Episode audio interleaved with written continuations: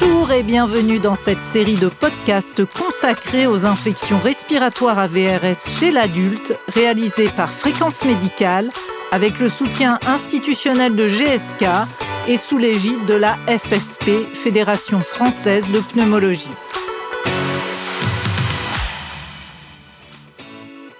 Les infections respiratoires à VRS ou virus respiratoire syncytial sont des maladies contagieuses qui ne sont pas seulement l'apanage des enfants, mais touchent aussi les adultes.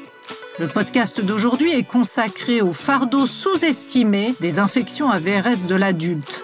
Mais quels sont les retentissements de cette infection respiratoire? Quelles sont les pathologies particulières sous-jacentes les plus concernées et sous-estimées?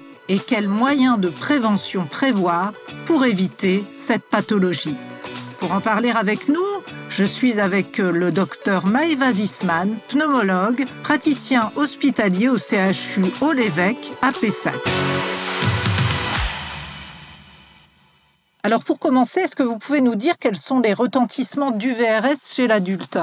Alors, le VRS euh, est un virus euh, extrêmement fréquent et probablement sous-estimé de manière majeure, puisque euh, à l'origine d'exacerbation de nombreuses maladies de l'adulte, et en particulier des maladies respiratoires, bien sûr les maladies respiratoires hautes, mais aussi et surtout les maladies respiratoires basses, et notamment les exacerbations de BPCO, les exacerbations d'asthme, et probablement les exacerbations de maladies chroniques, bien qu'on n'ait pas tout à fait encore de données suffisante pour en être certaine. Et pour quelle pathologie particulière pensez-vous que les conséquences soient véritablement sous-estimées? Alors, il est évident que dans les maladies euh, respiratoires euh, qui euh, sont les plus précaires et les plus sources d'exacerbation, il faut citer la BPCO de par sa fréquence. Donc la BPCO est une maladie extrêmement fréquente et sous-estimée. Et le VRS est probablement à l'origine d'un bon nombre d'exacerbations de BPCO.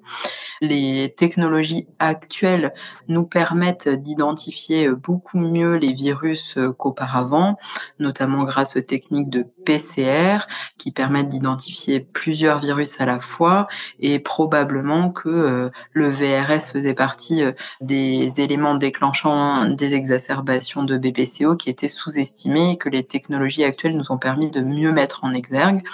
Donc les données nous montrent euh, réellement que le, VRS a un poids non négligeable dans l'exacerbation de cette maladie, peut parfois être à l'origine d'exacerbations sévères qui mènent parfois euh, à une hospitalisation.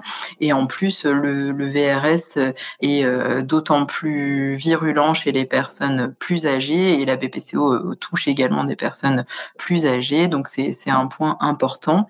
L'autre maladie respiratoire qui peut être déséquilibrée par une exposition au VRS, c'est bien sûr l'asthme, qui est elle aussi extrêmement fréquente et l'exacerbation d'asthme également, les exacerbations d'asthme sévères peuvent être occasionnées par l'exposition à ce virus du VRS.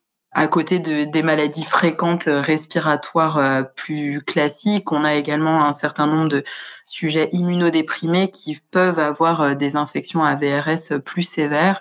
Et donc, ce sont des patients effectivement à, à identifier et à protéger et au sein desquels il faut s'acharner à éventuellement trouver le VRS en cas d'infection respiratoire dont on ne connaît pas la cause. Et selon vous, quels moyens de prévention engager si on veut éviter ces infections euh, chez l'adulte? Alors, comme pour toutes les autres euh, expositions au virus, on a bien constaté que euh, les mesures de mise à distance des virus, euh, que ce soit par le confinement que nous avons subi, mais le port de masque peut limiter la prolifération des virus. Donc, pour les personnes très fragiles, dont certains patients immunodéprimés, on peut aussi recommander l'éviction d'exposition en fait à ces virus. Ça, c'est le premier point. Le lavage de mains comme euh, tout un chacun doit être maintenu et ce de manière importante puisqu'on sait que le VRS est un virus euh, très fréquent notamment chez l'enfant. Donc euh, le lavage de mains lorsqu'il y a des contacts avec des personnes malades peut aussi prévenir la transmission de ce virus. Et puis maintenant les actualités scientifiques nous ont montré l'arrivée d'outils et notamment de vaccins chez l'adulte qui peuvent limiter la propagation de ce VRS chez des personnes ciblées notamment atteints de maladies respiratoires chroniques qu'on a citées précédemment. Merci, docteur Zisman, pour toutes ces réponses. Est-ce que vous avez une conclusion, un message important à faire passer? Donc le point important à retenir, c'est que euh, les infections à VRS sont euh, des infections qui sont probablement sous-estimées, qu'elles ont un poids très important euh, aussi chez l'adulte, en plus du poids qu'elles ont chez les enfants dans la bronchiolite, et en particulier chez les adultes atteints de maladies respiratoires chroniques, et notamment les maladies respiratoires bronchiques, comme la BPCO et l'asthme. Point important aussi à souligner, c'est l'infection à VRS chez les patients immunodéprimés.